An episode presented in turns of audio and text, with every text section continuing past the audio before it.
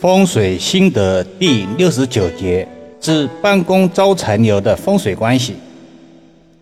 昨天应邀前往一老板办公室实地看于风水，见其办公桌上摆放黄铜材质招财牛的物件。今天就这个话题与大家分享一下招财牛的风水心得。易遥老师常常告诫委托人，风水如同一套顶级西服。要与主人的高矮胖瘦相符合，才能彰显品牌贵气。不是所有好的风水物件都适合所有人。看别人办公室中摆放了什么，照搬过来，以为就能提升气运了。我们一直强调，风水最忌讳一概而论，人云亦云。就拿黄铜材质招财牛来举例吧。老板说。这是找人开光过的，花了不少钱。易阳老师常讲，有形就有灵，这个灵就是所谓的气场。牛在十二地支中也称为丑，摆放黄铜材质招财牛必须有几个硬性条件：一、生肖属马、属羊、属狗不宜摆放招财牛，因为相冲、相害、相刑。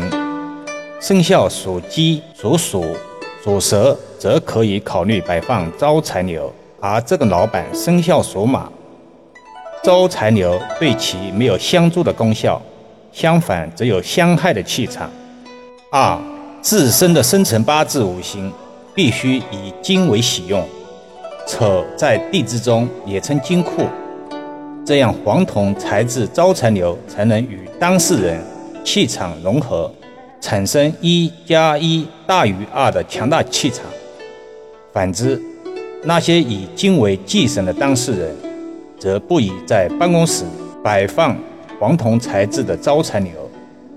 易遥老师再次强调，并非所有生肖属马、属羊、属狗的都不适宜摆放招财牛，还是要综合分析主事人的先天五行喜忌以及岁运走势。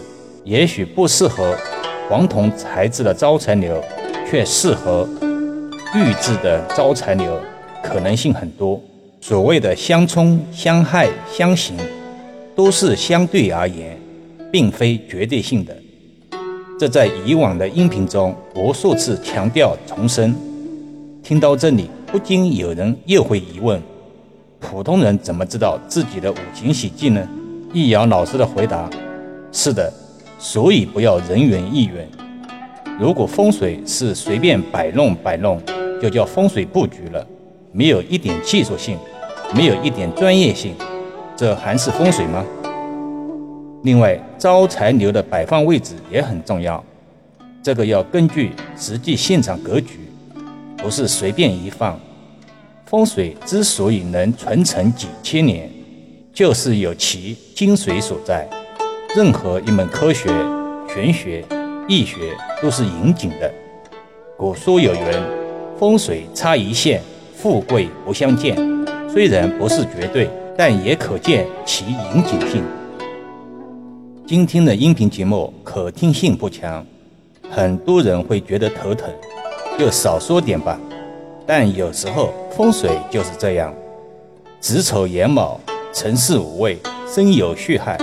也要时不时出现几次。好了，今天就说到这里吧。